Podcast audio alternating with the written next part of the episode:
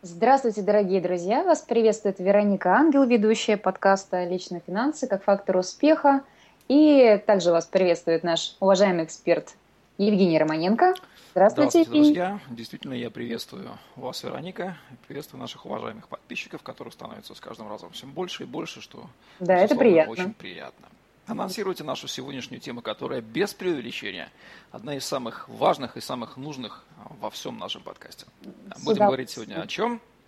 О кредитах, плохих и хороших кредитах. Сегодняшний выпуск мы решили посвятить именно этому. Евгений, помогите нам, пожалуйста, разобраться, что же такое кредит как экономическая категория. С огромным удовольствием. Кредит такая штука, что, наверное, среди наших с вами сограждан мало найдется людей, которые в той или иной форме не касались бы. У меня есть не такие знаю, знакомые. Не да. знаю, как вы, Вероника, лично я, даже при всей своей склонности к финансовому планированию, и то зло не злоупотреблял, а были конечно, моменты, когда приходилось прибегать к этому инструменту, но при этом пользовался этим более чем осознанно, в отличие от большинства сограждан, которые часто пользуются этим самым неразумно. А у вас лично был опыт использования потребительских Безусловно, кредитов? безусловно. Я знал одного человека, мой бывший коллега, он имел аж шесть кредитных карт в своем портмоне и периодически... Жонглировал ими, Жонглировал, да? да, кредитами с одной показывал другую. Это, это, конечно, наиболее печальный пример погрязания человека в бесконтрольное пользование этим инструментом. Надеюсь, Надеюсь, наши слушатели до этого не дошли. Тем не менее, давайте разбираться, что же все-таки такое кредит. Тоже давайте. кредит, что же стоит за кредитом. Не просто ситуация, когда кто-то у кого-то одалживает, а кредит это, безусловно, очень экономически фундаментальная категория. Дело в том, что, возвращаясь в один из наших предыдущих выпусков «Личные финансы и инвестирование», мы говорили о том, что природой инвестирования, возможностью получения дохода от инвестирования является сам феномен возможности создания бизнеса за счет привлечения капитала сбереженного, да, непотребленного, было, да? инвестиции его в бизнес. Так вот, капитал, который инвестируется в бизнес, он может быть как ваш, так и, и, не, наш. и, и не ваш. Да. Далеко не обязательно, не всегда те, кто хочет инвестировать в бизнес, хотят его создать, кто могут это сделать, обладают этим самым капиталом. Что они делают? Рыночная экономика рождает обычный способ социальной координации и кооперации. То есть те, у кого есть капитал, находят те, у кого есть желание создать бизнес и оформляют какие-то отношения. В самом простом случае владелец капитала одалживает этот капитал, ну, под ним мы можем в первом приближении понимать те же самые деньги. Одалживает его тому, кто его инвестирует в бизнес. Что здесь важно в этой связке? Важно, что кредиту всегда за ним следует инвестиция в бизнес. То есть капитал берется не для того, чтобы его скушать, и проезд для того, чтобы на него купить станки, оборудование, сырье, материалы, быть инвестированным в бизнес и принести дальше прибыль. Вот для этих целей берется правильный, забегая вперед, хороший кредит. А вот кредит, который берется не для этих целей, а проедается, называется плохим кредитом, о чем мы с вами поговорим дальше. Поэтому за кредитом стоит всегда инвестиция в какой-то бизнес, который приносит прибыль и позволяет как одолжившему, сделавшему этот займ, заработать прибыль, так и заплатить ему процент владельцу капитала, который, собственно, судил этими, ему эти деньги. Вот такая вот экономическая категория. Да, давайте все-таки поговорим, что является первопричиной плохого кредита в итоге. Первопричиной плохого кредита является как раз вот отсутствие, отсутствие э, инвестиций, взятого в займ капитала в бизнес. То есть, когда кредит берется и тупо, прошу прощения, проедается. Вот это вот прямой путь к провалу, к э, качению вниз по наклонной плоскости. Если вы, ведь поставьте себя на место правильного кредитора в правильной сделке. Вы владелец капитала, вы его сберегли, вы хотите его судить кому-то под процент процент. Вы хотите на нем заработать. Ну, допустим, да. Поэтому вы понимаете, что этот капитал должен в итоге очутиться в каком-то бизнесе внутри. Этот бизнес может быть создан вами, либо кем-то, кому вы этот капитал одолжите, чтобы этот капитал там заработал прибыль, чтобы было хорошо как заемщику, так и вам. То есть вы подсознательно, будучи правильным кредитором, будете искать такого заемщика, который так. будет заниматься бизнесом, который будет заниматься этим с головой и правильно, чтобы вы были уверены, что этот дядечка или тетечка правильно вложит одолженный ему капитал в бизнес, с прибылью вернет и сумеет рассчитаться с вами и сумеет заработать. Вот это будет портрет вашего идеального заемщика. А теперь так. представьте, если к вам приходит человек, говорит, одолжи мне, Вероника, денег. И вы, как правильный кредитор, спрашиваете, а что, что отлично, хорошо, а что, что, дорогой, собираешься с ними делать? Он говорит, а вот, вот потрачу на автомобиль. Какая у вас сразу мысль мелькнет, как у правильного кредитора? Ну, для чего он будет использовать этот автомобиль? Да, То есть как, будет на нем зарабатывать деньги или Вопрос, собственно, хорошо, ты купишь катать? автомобиль. А как ты, дружок, планируешь вернуть эти деньги, да еще и мне процент заплатить за пользование? Во-первых, вернуть мне тело этого кредита, вернуть мне процент, без которого я тебе них одолжу, и сам не в прогаре не остаться. Где вот в этой покупке покупки автомобиля, вот схема возврата этих денег, ее нету. И вы соображаете, что этот заемщик, это нифига не бизнесмен. Это человек, которому, у которого просто нет денег, и он решил таким вот простым образом, обратившись к тому, у кого они есть, позариться на ваши сбережения. В прямом смысле позариться. Он не собирается их инвестировать, он собирается их тупо проесть. А потом прийти к вам и сказать, ой, извини, я не могу вам отдать, я не могу заплатить, отсрочь мне, пожалуйста, возврат долга. Так поступает большинство наших соотечественников на бытовом уровне, потому что мы все с детства знаем, что большинство бытовых долгов делаются для чего? Для потребления. Поэтому говорят, хочешь потерять друга, дай ему в долг, потому что мы понимаем, что он его потратит, это плохой заемщик, он хочет взять плохой кредит, который только в его финансовом отчете создаст дополнительный пассив, mm-hmm. ну, вернее даже не пассив, он, поскольку мы часто даем в быту кредиты без процентов, что, кстати, еще один плохой очень признак за наш. Мы, получается, что ситуация плохого кредита, это когда за наш счет, за наш с вами счет добросовестных сберегателей хотят проехаться недобросовестные заемщики. Они хотят взять наши средства, сбереженные нами, потратить, скорее всего, не вернуть, да еще и нам процент не заплатить. Я не хочу знать, ставить знак тождества между ним и вором, но он очень близок, он очень близок. То есть человек хочет просто воспользоваться чужой добродетельной привычкой сберегать. Вот это вот плохой заемщик. И такому заемщику я не рекомендую давать кредит. Теперь вы понимаете, что такое плохой кредит? В основе плохого кредита лежит желание получить быстрое удовольствие, то есть быстро удовлетворить удовлетворить свои какие-то сиюминутные потребности и показаться лучше, чем ты есть на самом деле. Правильно ли я э, понимаю? Да, верно. Это один из, один из ракурсов, который мы сейчас э, обсудим в следующем. Я имел в виду, что за плохим кредитом стоит отсутствие желания инвестировать его в бизнес, то есть никакого бизнеса там не стоит, а есть желание потратить эти да, деньги да, вот на потребление. Так вот, направлении вот, мыслила. Вот я вам искренне желаю не быть в шкуре такого заемщика. Мы сейчас с вами говорили с точки зрения кредитора. Когда да. мы оказываемся а, в шкуре, ну, в шкуре кредитора, да, очень даже хорошо понятно, стоит ли одалживать деньги этому да, человеку здесь... или нет. Здесь отдельный момент нужно задать вопрос банку, когда банкир, понимая это, одалживает, на что он рассчитывает, но это Отдельный вопрос, который, может быть, мы с вами обсудим. Так вот, плохой долг, когда человек не собирается инвестировать, а собирается потратить. А хороший долг, когда человек собирается взять кредит для бизнеса. Так и вы правильно сказали, что что лежит в основе. Почему вообще человек э, вдруг решает взять кредит, плохой кредит, а большинство кредитов, которыми пользуются наши с вами соотечественники – в быту физические лица. Это кредиты плохие, потому что физические лица обычно берут плохие кредиты, а хорошие кредиты берут юридические лица. Бизнес всегда берет займы на инвестиции, как правило, хотя разные бывают случаи. Так вот, правильный вопрос. Что же двигает человеком, который собирается взять кредит для потребления? Давайте с вами рассуждать. Вот из числа ваших, всего, да, да. ваших знакомых. Вот почему вдруг человеку хочется взять кредит, чтобы что-то купить? Быстрее приблизить получение какого-то блага. То есть он осознает, что в данный момент его собственных средств не хватает ему для того, чтобы приобрести это благо. Да. Он это признает. Но ему эмоционально хочется им обладать быстрее, чем на то у него есть возможность. Грубо говоря, он является финансовым импотентом, но ему очень хочется получить удовольствие. Поэтому что он делает? Он прибегает к допингу. Он понимает, видя особенно яркую рекламу, что он может приблизить вписавшись в кредитную сделку, одолжить эти деньги у того, кто готов ему это сделать.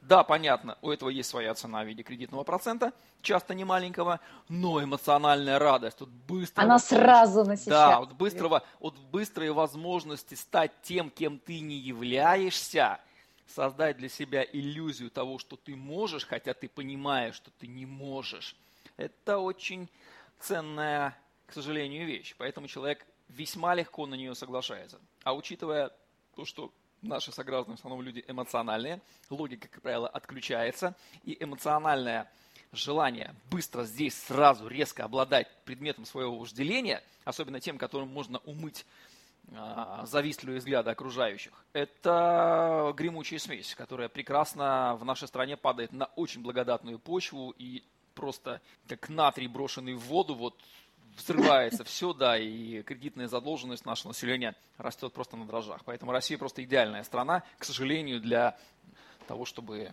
развивать кредитование. Что мы и наблюдаем там за последние 10-15 лет. Бум То есть эта тенденция, она заразная, я так понимаю? Тенденция а, заразная, ну да, в каком-то смысле она заразная, потому что фактически кредиторы, кредиторы, есть такая фраза, что те, кто имеют деньги, как правило, умнее тех, кто их не имеет. Именно поэтому те, кто их имеют, они делают так, пользуясь неграмотностью тех, кто их не имеет, что у них становится еще больше. Деньги неграмотных перетекают в карман более грамотных. В этом плане, беря потребительский кредит, вы должны понимать, что вы с закрытыми глазами играете против махрового шулера, махровейшего шулера.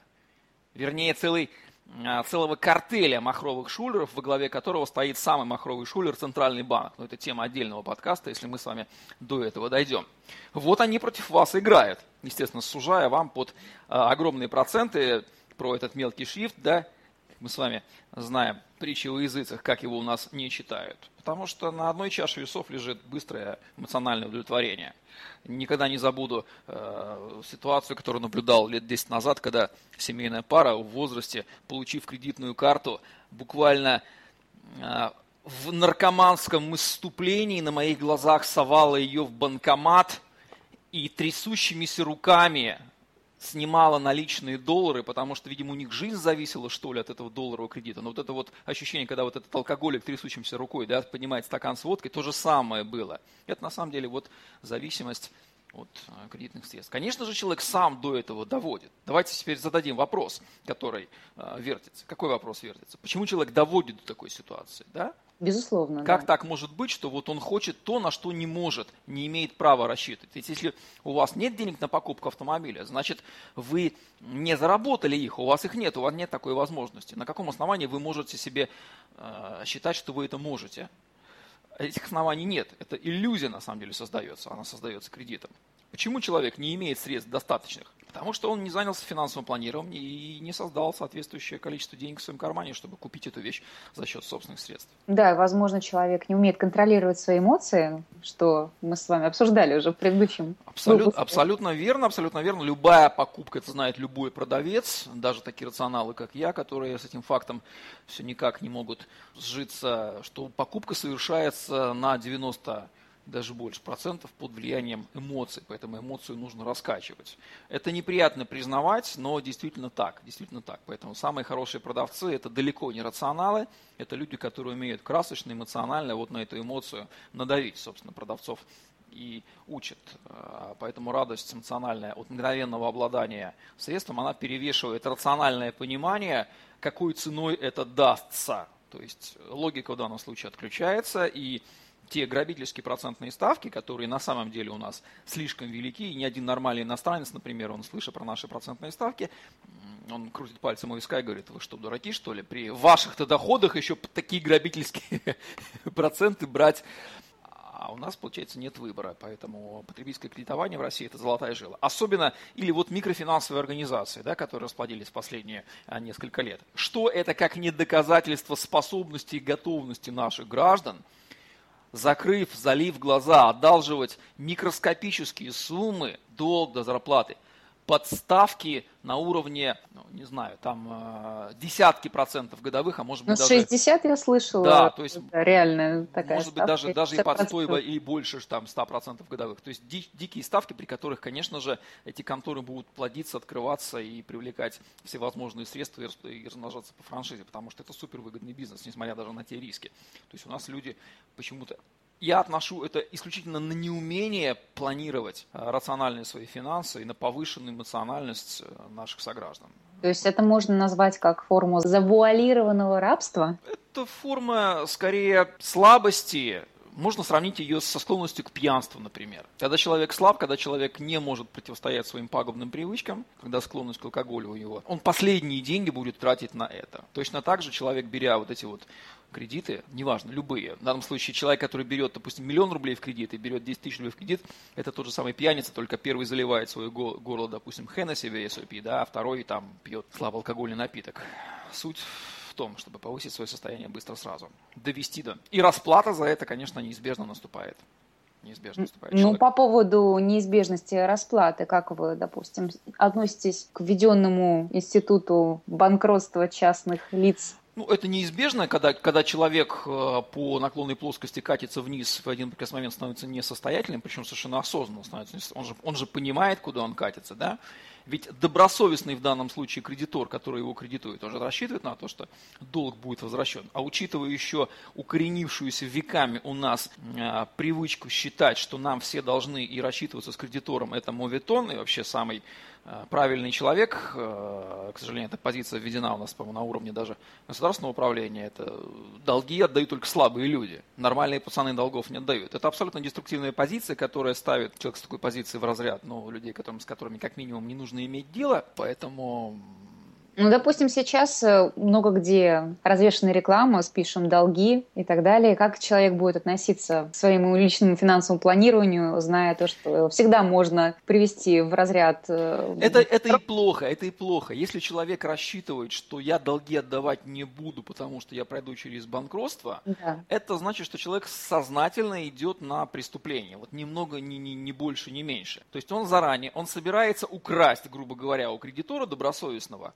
украсть его средства, которые будут ему сужены, таким вот хитроумным способом. Лучше бы тогда он просто пошел и ограбил, скажем так, был бы честнее сразу. Потому что грабеж вот таким вот завалированным способом, маскировка под сделкой займа, а потом, дескать, ну у меня нет, извини, я буду банкротом. Это просто растянутый грабеж во времени. Но по сути это то, то же самое воровство. Ну как вы думаете, может ли это привести к росту процентов? Безусловно, да. Кредитование вообще рисковый бизнес, потому что он связан, во-первых, ну, с неопределенностью во времени, а во-вторых, с риском, с риском невозврата.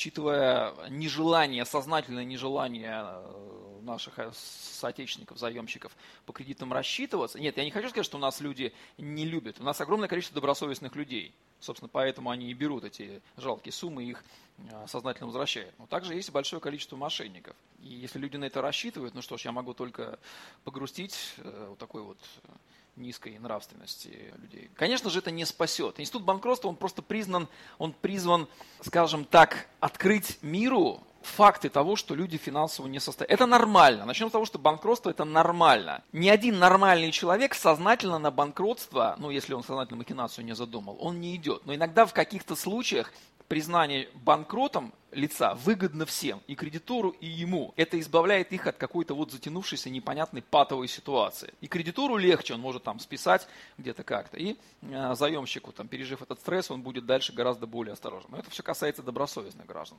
Как способ вот такого кардинального разрешения ситуации, банкротства. Я так понимаю, за границей это практикуется? Безусловно, да. А как иначе? Если человек финансово несостоятелен, это надо признавать. Если человек физически умер, нужно признавать его умершим, его не, нельзя считать живым, потому что он не ходит, он лежит бездвижен, да, его надо признавать официально мертвым и хоронить, да. Если человек финансово не может рассчитываться по своим обязательствам, его надо признавать финансово несостоятельным и, по крайней мере, ну, в бухгалтерском балансе списывать его как живого, выбрасывать его из головы, считать его мертвым финансово, да, и он сам должен считать себя со всеми вытекающими отсюда последствиями. Он должен попадать в черные списки, он должен попадать там. Должно быть известно, что человек, причина доведения его до банкротства. Это отдельная песня, но если человек сознательно на него пошел, значит, у него что-то не в порядке с головой, либо он как-то неправильно занимался планированием. Это тревожные звоночки, я на самом деле хочу сказать. Если нормальный состоятельный человек вдруг а, объявляет себя банкротством, значит, он что-то где-то неправильно сделал, и об этом должны знать. Потому что если мы не будем этого делать, то кредиторы будут стараться не давать кредиты, что разрушит а это, конечно, не уничтожит кредитный рынок, но это повысит ставки, то увеличит риск кредитного бизнеса, да. повысит ставки и снизит желание кредиторов кредитовать. Только и всего. Выгодно быть всегда добросовестным. Выгодно быть добросовестным заемщиком, выгодно брать и отдавать, потому что хороший кредитный рейтинг, снижается процентная ставка, если вы хороший заемщик, у вас хорошая кредитная история, и если вы берете правильные кредиты для бизнеса, то вас с удовольствием кредитуют.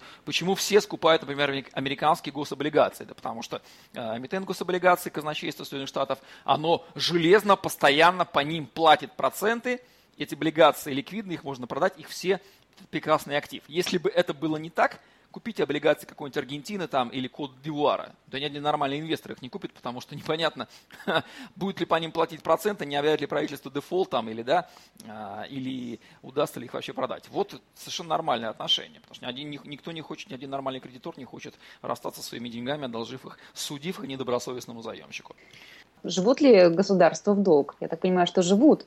И в кредитный... Затрагиваете очень, очень, очень больную тему. Я думаю, что на современном Оставим земном шаре нет государства, которое э, не жило бы в долг, потому что, к, к сожалению, это стало не просто в порядке вещей, а это стало фундаментом экономической политики. То есть сознательное погружение в долги, сознательная жизнь в долг – это бич природу этого бича, это можно посвятить отдельный вообще, не знаю, целый подкаст на эту тему, да, как земной шар пришел к тому. Ситуация длится, в общем-то, не более, не более 100 лет. Но, отвечая на ваш вопрос, да, безусловно, правительство в этом плане, государство, подают наихудший пример своим гражданам. Более того, только правительство может вернуть свои долги таким недоступным другим заемщикам способом, как, например, тупо подпечатать денег, девальвировать свою денежную единицу, либо просто объявить дефолт, вот отказаться, вот, ну, не будем платить и все, без каких-либо последствий.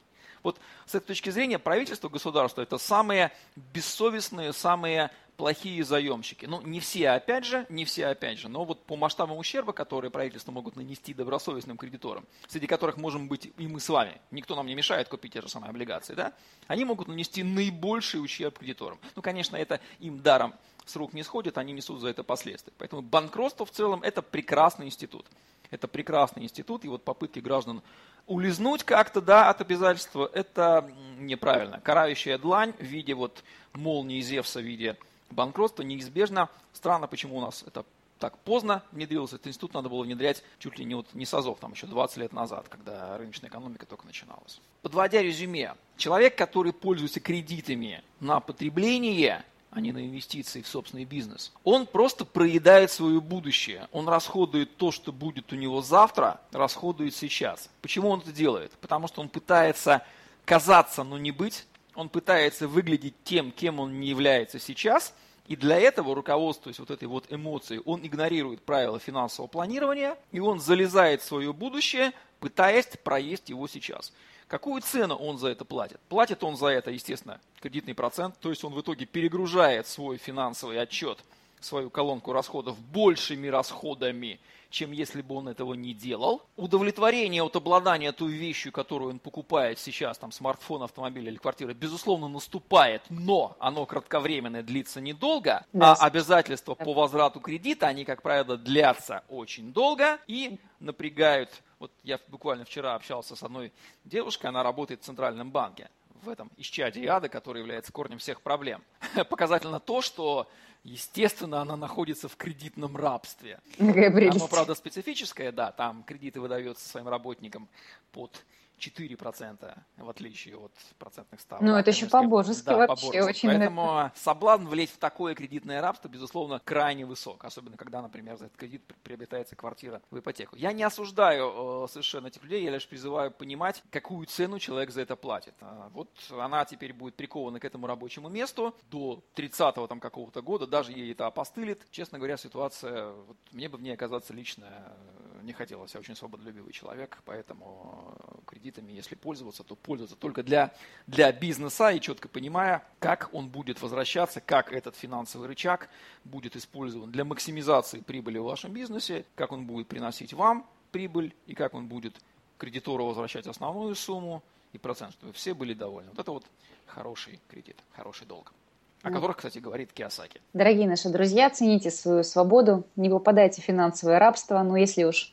вас такое настигло, то, пожалуйста, побыстрее, побыстрее разбирайтесь с этим. Да, вот главную а... рекомендацию, которую можно дать людям, которые сейчас находятся в э, ситуации э, заемщика, да, побыстрее рассчитаться с кредитами, если можно их рефинансировать под более низкую ставку, в идеале как-то закрыть, снизив свои расходы. Ну, и серьезнее и... относитесь к личному финансовому планированию. Да, и никогда больше в них не влезать без, без необходимости. И каждому кредиту, особенно чем меньше суммы и больше ставка, это вообще, по-моему, полный бред. То есть такие кредиты надо просто обходить стороной. Поймите, что огромное количество а, кредиторов так и желает вам их всунуть, потому что это выгодно в первую очередь для них, а не для вас. Для человека в любом случае потребительский кредит всегда это всегда проигрыш. Можно лишь говорить речь о масштабах этого проигрыша. Да. Вот вот. И наш подкаст вам будет в помощь. Будет помощь. Всего доброго, дорогие друзья. До новых встреч. До новых встреч.